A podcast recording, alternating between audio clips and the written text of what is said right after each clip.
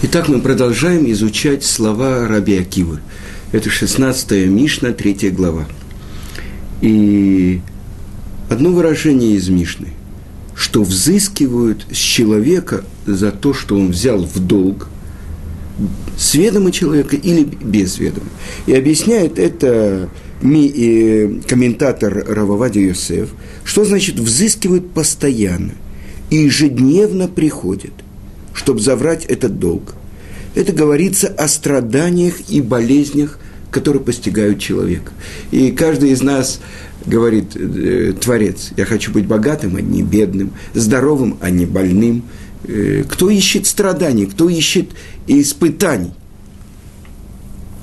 С другой стороны, объясняют наши мудрецы, и среди них величайший мудрец, через которого мы получили часть тайную часть Торы, то, что называется Сот, Раби Шимон бар Йохай, он говорит, так написано в трактате Брахот, пятый лист. Учил в Барайте Раби Шимон бар Йохай. Три подарка дал Творец Израилю. И все они даны нам, но и мы можем их получить только вместе со страданием. Какие же три подарка? Велухен, Тора, Верец Исраэль, Веулам Аба. Тора, земля Израиля и будущий мир. Совершенно непонятно. Ну что это такое? Почему Тора э, через страдания? И это то, что он, Раби Шимон бар приводит строчки из э, письменной Торы – как сказано, Ашрей Агевер Ашер Теасрену Ка. Счастлив человек, которого как бы с которого взыскивает и э, как бы получает Творец. Что это такое? Тору через страдания. Сказано, что Тора не входит в человека, пока он не выведет из себя то, что он впитал, всосал с молоком матери. Вы понимаете, что здесь есть какие-то вещи, которые требуют объяснения. Земля Израиля, ну что такое? Ну взяли, переехали из одной страны в другую, э, как э, в России, когда моя жена, мы приехали в 79 году, ее повезли в магазин, э, центральный магазин Иерусалима тогда, это был Машбир – она увидела эти полки, наполненные всеми видами еды, всеми видами питья. Она просто заплакала. Она говорит, почему здесь так все есть, а там так всего нет. Ну, так переехали, ну, учили иврит, ну, устроились, ну, начали учить Тору. Э, какие страдания? Рабишим Бар говорит не так –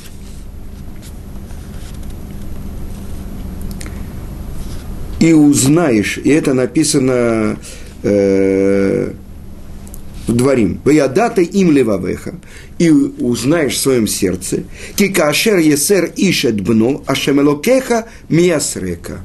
То есть, так же, как э, отец э, как бы э, учит строго сына, так Творец миясрека, то есть через страдания ты это получаешь.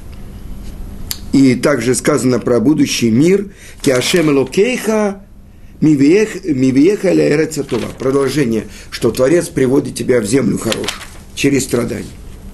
А будущий мир, как сказано, Кинер Мицвава Тора Ор, Ведерахаим Тохахат Мусар. Это написано в Мишле э, царя Шлому, 6 глава, что свеча Мецва это сравнивается со свечой, а Тара со светом. И путь жизни Тохехат – это обучение мусару. Мусар – это мосера, постромки. То есть через направление, через э, то, что человек э, учится. Сказано, что Мудрец учится из намеков, а глупец от ударов по голове. Итак, что мы учим?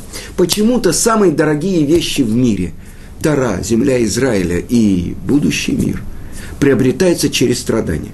Но я не хочу страдания, я хочу удовольствий. Что же это такое? Почему через страдания? Потому что это то, что мы учили. Все то, что мы могли бы выучить, то, что какие страдания, испытания получает праведник здесь, в этом мире, это на самом деле то, что ждет неправедника в будущем мире. Давайте приведем пример. Э, приводит э, Рамхаль в книге Месилат и Шарим, когда Якова Вину спрятал свою дочку Дину, чтобы не увидел ее его брат, злодей Исав. Объясняет э, наши мудрецы, и это приводит Рамхаль, что он правильно ее спрятал. Он не хотел, чтобы его дочка э, попалась, э, вышла замуж за этого злодея. Но почему он не переживал? Почему он не страдал, что он должен ее прятать от него? Что он не может за нее, за него выдать ее замуж? За это с него взыскали. Страшно, страшно. Даже представить себе. То есть действие правильное, направлено сердце чуть-чуть, на толщину волоса за это то, что написано в истории с Диной, то, что приходит Шхем, э, сын Хамора, правителя Шхема, и насилует ее. Вы понимаете? За вот это правильное действие, но чуть-чуть на толщину волоса, то, что он не переживал, что он не может дать ее брату. Авраам, Огави, так написано про Авраама у пророка, мой любимый Авраам за то, что он без ведома, ну как бы Творца, заключает союз с царем города Грара, Авимелеха.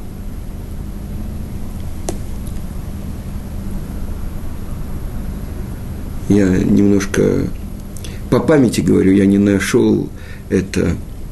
За это его Э, потомки на четыре поколения задержались и не вернулись э, в землю Израиля, пока не пройдет гнев э, за грехи Амуреев. То есть четыре поколения, это вы видите, это то, что мы были в Египте 210 лет, а потом 40 лет в пустыне. Это все счета. Яков, избранный из наших працев, за то, что когда Рахель говорит ему – дай мне сыновей, если нет, я умерла. То есть, что она просит его? Помолись за меня. А что отвечает он в гневе ей? Что разве вместо всесильного я, который лишил тебя плодов, ну, сыновей? Написано в Мидраше, так говорят с теми, кто находится в горе. То есть, как будто Правильно сказал Яков, что не от меня это зависит, а зависит только от Творца. Надо молиться Творцу и так далее. За это в будущем твои сыновья будут стоять перед ее сыновьями. Это что? Вся история Йосефа и братьев. Йосеф – это не его сын. Но что это такое, объясняют э, наши мудрецы, что когда после похорон, когда возвращаются братья, после того, как они похоронили Марата Махипела в Хевроне, Якова, и проходит Йосеф мимо той ямы, куда бросили его братья, и он проливает там слезы, приходят все братья, бросаются перед ним на колени и говорят, не помни, так говорят сыновья Бильхи и Зильбы, не помни э, греха твоих братьев, потому что перед смертью Яков просил, чтобы ты простил их грех. Ну что это такое? То есть, вы видите, из-за того, что не сдержался Яков, и чуть-чуть более резко ответил Рахель. Несомненно, приговор был о том, что еще сказано было Аврааму из-за того, что Авраам спросил, «Бема эда кейрашена», через что я буду знать, что я унаследую эту землю? Творец говорит ему, «Я до теда, тигер езарейха беэрцлолаем, знаю, узнай, что потомки твои будут пришельцами в земле чужой и превратят их в рабов и будут притеснять их 400 лет». Бема эда. Два слова. Через что я буду знать?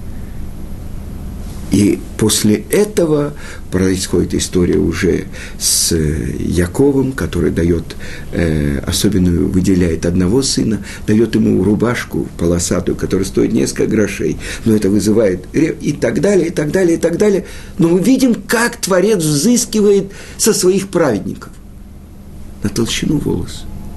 Так вот мы вдруг, я понимаю, что это очень непросто – подходим к тому, что такое суд Творца. Насколько это нет забывания. И насколько это все записывается. Но с другой стороны, то, что мы должны знать. Это не значит, что есть какая-то другая мера суда по отношению к нам. Ну что такое? У нас оправдание. Мы родились в России, э, узнали, когда мне рассказывали историю, что э, в Бершеве один э, большой, молодой человек, который потом стал большим Талмит Хахамом, э, он учился в нерелигиозном э, школе, и вот он вышел и пошел на остановку, и ждет автобуса, чтобы поехать своему другу из своего, э, в армии он тогда был, из своего, э, из своей школы. И нет автобуса. И проходит кто-то, он говорит, почему нет автобуса? А ты не знаешь, какой сегодня день? Нет. Какой? Йом-Кипур. Ну так что? Что такое? Сегодня нет автобуса. А почему? Потому что это праздник Йом-Кипур. А, вы понимаете, так это все мы. У нас есть оправдание. Мы не знали, что такое Йом-Кипур. Мы не знали, что это такое Шабас. Мы не знали, так у нас есть оправдание. Мы, ну, только в каком-то возрасте, Э, мы открыли, что, во-первых, мы имеем отношение к тому самому народу, который получил Тору. И оказывается, это, если я без кипы, это не значит, что я также не обязан исполнять все то, что написано в Торе, как тот человек, который даже в Штраймлах. И постепенно, ну это хорошо. Так что также взыщут с меня про любой кусок, ну скажем, еды, который я съел без брахи, как с того, кто вырос в религиозном доме? Несомненно, нет. Представьте себе э, эстафета. И передают факел. Так э, тот, кто начинает забег с такого-то места, вот он дальше проходит с этого места. Это его дистанция. Так, несомненно, это то, что я слышал от своего учителя, Равина Равицка Казильбера, что когда будет построен храм – нужно будет принести одну жертву за все нарушенные субботы, за все съеденные куски, запрещенные, скажем, в Йом-Кипур. Нужно будет э, принести жертву хатат и так далее за грех. Но после того, как мы уже узнали, и после того, как мы уже соблюдали, сколько мы спотыкаемся. А человек, который скажет, я живу в России, я вообще ничего такого этого не знаю. О, у меня есть оправдание. К сожалению, оправдание кончилось. Так как ты мог узнать и не захотел узнать.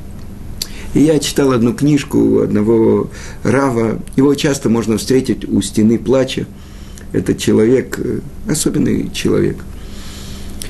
Называется его книжка э, «Как приблизиться к Творцу». И он говорит, что он как-то полемизировал с одним человеком по поводу веры.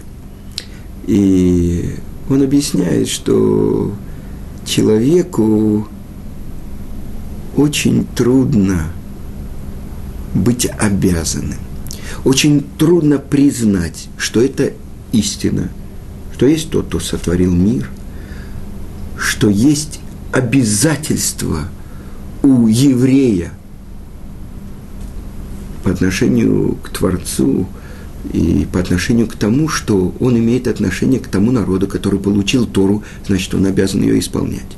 Этот человек очень горячо с ним полемизировал и так далее. И тогда этот Рав э, сказал ему, а скажи, а если бы вся Тора была э, утром в субботу пять минут помолиться, а потом э, вечером э, пять минут не курить, ты бы также полемизировал со мной? И тогда этот честный человек сказал, нет. Я понимаю, о чем говорит Рав. Конечно, нет.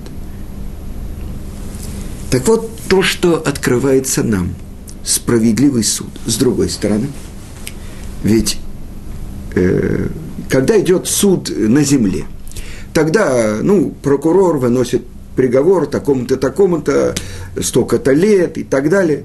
Он учитывает его семью, он учитывает те страдания, которые будут причинены э, всем его родственникам, друзьям, его отцу и так далее. Несомненно, нет. Есть буква закона, по которой, ну, есть хорошие деньги, заплатили адвокату, то могут найти смягчающие обстоятельства и так далее. Если подкупили еще прокурора, так это еще меньше срок. Но перед Творцом учитываются все обстоятельства. И тогда вот это то, что мы должны понять. Кель Эмуна, Творец верен, и нет в нем неправды.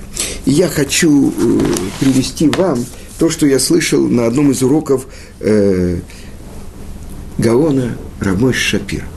Он приводит отрывок из одного из комментаторов на Шулхана Рух, который называет Кцотахоши. И вот то, что он говорит. Приводит один пример, мне очень хочется вам его пересказать. Э, есть такой закон – что если кому-то дали что-то на хранение, пикадон, и потом тот, кто дал на хранение э, вещь э, этому своему другу, он ему должен деньги и очень долго не отдает. По букве закона он имеет право взять себе этот пикадон, этот заклад. Но вот то, что пишет Кцота Хошин, цитируя святую книгу Зор, что тот, кто поступает так, он не из святого семени народа Израиля. Почему? Это то, что мы говорим Кель Эмуна, Творец верный. Он как бы нарушает верность. Ему дали заклад, ему дали эту вещь, чтобы он ее хранил. А он что делает? Он не оказался верным. Что он? Он как бы нарушил то, что ему дали. Ему дали заклад а он что? Взял и забрал этот заклад. Так вот, это то, что э, семя святого народа Израиля. Верность. Верен, который не протягивает руку свою к тому, что ему не принадлежит. И это то, что мы говорим, что Келемуна, Творец верный. Это то, что утром мы говорим то, что Творец верен, чтобы вернуть нам душу, которую Он берет у нас ночью. Моден или фаныха, мелехай векая, шейхзар таби нишмати бехемла. Благодарю Тебя, Творец, живой и вечный, за то, что Ты вернул мне мою душу. Так это вот другое понятие, выражение кель эмуна, Творец верный. И на этой верности – на этой эмуна, верности, это одна из основ еврейского народа. Так вот то, что мы видим. Мы говорим про страдания. Человек бежит от страданий. Он ищет, э, ну, казалось бы, ну, любой человек, э, что мы хотим страдания. Написано в Талмуде, что сын Раби Шимона Бар Йохая, Раби Лазар, он говорил, после того, как целый день он учил Тору, Боу элай хавивай, приходите ко мне. Хавивай, хавив, это дорогие, драгоценные. И он призывал на себя страдания, чтобы очистить себя от того, что нет праведника, который бы делал только милость и не ошибался. Так вот, то, что учит его отец, Раби Шимон Бар Йохай, самые дорогие вещи приходят человеку со страданиями. Но это не значит, что я поставлю палец и буду бить э, по нему молотком и буду говорить, вот это Эрец Израиль, земля Израиля приобретается через страдания. Но что это такое? Это на самом деле человеку дали подарок. Э, дорогой подарок. Он может его потерять и не очень будет ему обидно. А если человек очень долго работал, зарабатывал деньги, откладывал и купил какую-то вещь. Ведь это в это вложена его жизнь, с этим связаны его очень многие надежды. Поэтому, если он потеряет такую вещь, это причинит ему большие страдания. Самые дорогие вещи стоят дорого. Так вот, оказывается, чему учит нас Раби Шимон бар -Юхай. Тора, земля Израиля и будущий мир – самые дорогие вещи приобретаются дорого. В это человек должен вложить свою жизнь. А теперь спрашивают наши мудрецы, что такое страдание? Э, даже если человек э, опускает руку в карман, чтобы достать э, три монеты, а достает две, это тоже называется страданием. Человек, который ну, я сейчас не буду искать, человек, который нам кажется, что ну, страдания – это только э, страшные болезни, это смерть близких и так далее. На самом деле, э, даже если человек э, хотел горячее еду, а ему дали холодную, хотел холодную, дали горячую. А теперь почему завершается наша Мишна таким выражением? И э, я хочу показать. Э,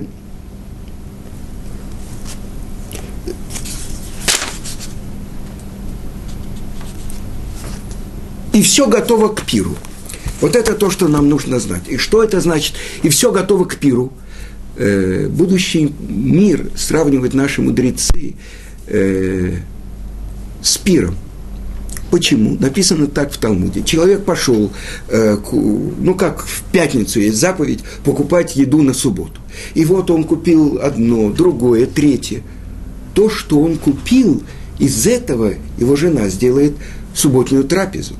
То, что человек приобрел всеми своими заповедями, тарой, добрыми поступками – все то, что он приобрел здесь, за тот отрезок времени, который ему дали, чтобы он приобрел. Вот это то, что он ест в будущем мире. То есть тот, написано в другом месте в Талмуде, Миша Тарах Баэров Шаббат, Юхаль бы Шаббат. Тот, кто приложил усилия накануне субботы, он будет есть субботу. А если ты не приложил усилия, ты не приготовил, у тебя чистый стол, что ты будешь есть в субботу?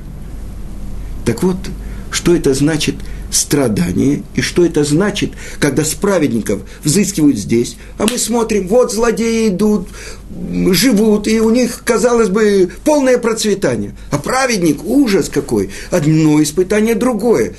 И это то, что наши мудрецы говорят. Когда приходят в лавку покупать горшки, и хозяин, какой горшок он берет? Он берет самый хороший, крепкий горшок. И он говорит, Хочешь, я молотом по нему удары?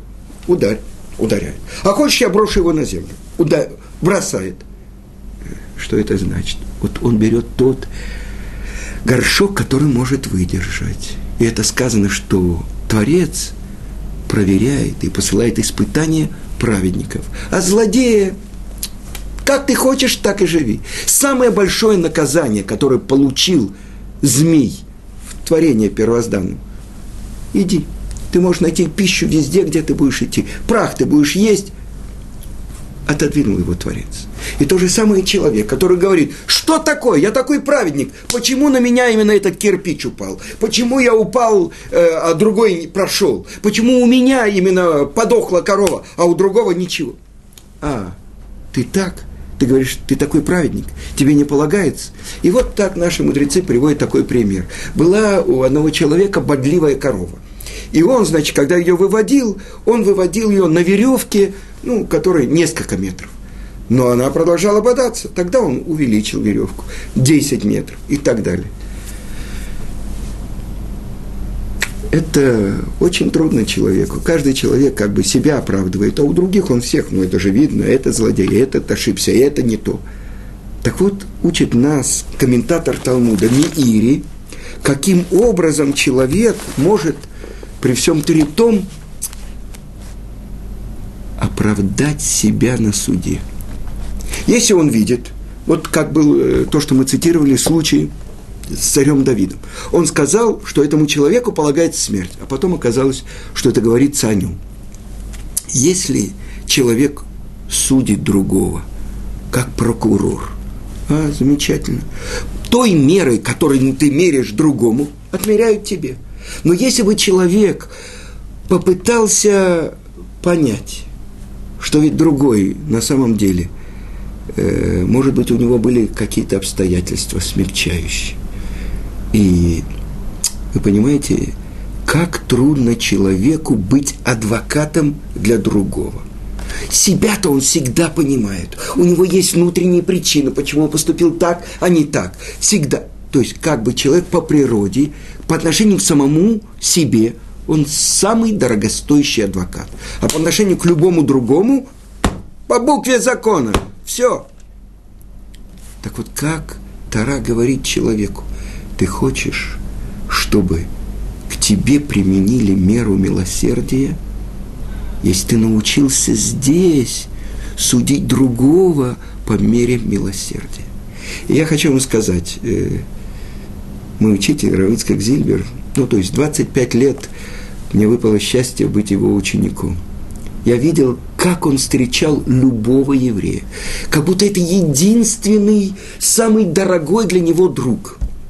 И часто его дети говорили, ну, приходит к нему одалживать деньги, ну ведь ты знаешь, этот человек уже не вернул, почему ты опять достаешь, одалживаешь? И так далее, чтобы хотя бы один раз не ошибиться. И все думали, ну вот так вот это, приходят эти обманщики, и они думают, они работают над ним, то есть обманывают его, и можно, ну такой радостный дедушка, его можно обмануть. Я вот был с ним на семинаре для лекторов, который проводила организация «Арахим». И там учили, как готовить лекции, как говорить с людьми и так далее. И что-то обсуждался один вопрос. И вдруг э, там задали вопрос, и раб Ицкак сказал, ни одному слову другого человека верить нельзя. Что такое? Это говорит тот, который так радостно относится к каждому, который так э, как бы оправдывает каждого, который так дает себя обмануть, чтобы не ошибиться. Так вы понимаете, тот, кто взгляд которого видит человека до конца. Но что он делал?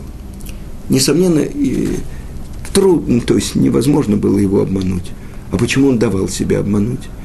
Потому что он видел в каждом ну, вот ту искорку правды – искорку связи, которую можно раздуть. И это то, что он делал с каждым учеником. И ради этого днем, ночью, когда угодно, больной, не больной, и на последнем, ну как бы миллиметре э, из последних сил, это то, что он делал. Вытаскивал нас из этой лжи, из этого воображаемого мыльного пузыря, в котором мы живем и как бы не обращаем внимания. И вдруг этот человек, он видит тебе то, что ты сам. Откуда я? Кто я такой вообще? Маленький, что-то там крутится и так далее. Оказывается, ты один из народа, который должен здесь, в этом мире, быть представителем Творца. И это то, что я слышал недавно от одного человека. Каждый из нас – представитель миллиона тех, которые наших предков от горы Синай. Сколько их было? Я так думал, небольшая очередь, 70-80 человек по прямому. Отец, сын, отец, сын и так далее. Ну, 2000 лет тому назад мы отсюда ушли. И вот сейчас выпало, что я сюда вернулся. Но ведь это и дедушки, и бабушки из двух сторон. Это э, у наших родителей двое с одной стороны, двое с другой и так далее. Че, вы понимаете? То есть оказывается, что каждый из нас сюда пришел, особенно в наше время, перед опусканием занавеса. Вот-вот, сейчас откроется дверь, придет царь Машех, и наступит период, когда уже невозможно сделать шуву. Поэтому сейчас, пока мы еще здесь, пока еще свет не залил всю землю и не открылась абсолютная правда, что мы можем успеть сделать? Это то, что каждый человек наедине с собой, наедине с Творцом, может обратиться к Нему и сказать, Творец, помоги, вытащи меня, очисть меня. Я ошибался, я действительно должник, и я действительно делал множество, множество плохого. Но ты ведь знаешь, что я хочу, главное, что во мне, вот эта искра, я хочу близости к тебе, я хочу быть с тобой. И это то, что написано в конце нашей Мишны, то, что говорит Раби Акива, все готово к пиру. Это то, что каждый человек из народа Израиля должен знать. Он был э, большим праведником, или средним праведником, или вообще не праведником. После исправления всего каждый из народа Израиля есть у него часть в будущем мире. Это то, что говорит в конце всего Раби Акива. И поэтому мы должны знать, какую сторону мы идем. И какая ответственность на нас. Ведь мы потомки Авраама, Ицкака, Якова. Мы и есть сегодня тот самый народ Творца, народ Израиля. И это тоже одна из основ нашей веры. Это мы с вами. На этом мы завершаем изучение 16-й Мишны. До следующего урока.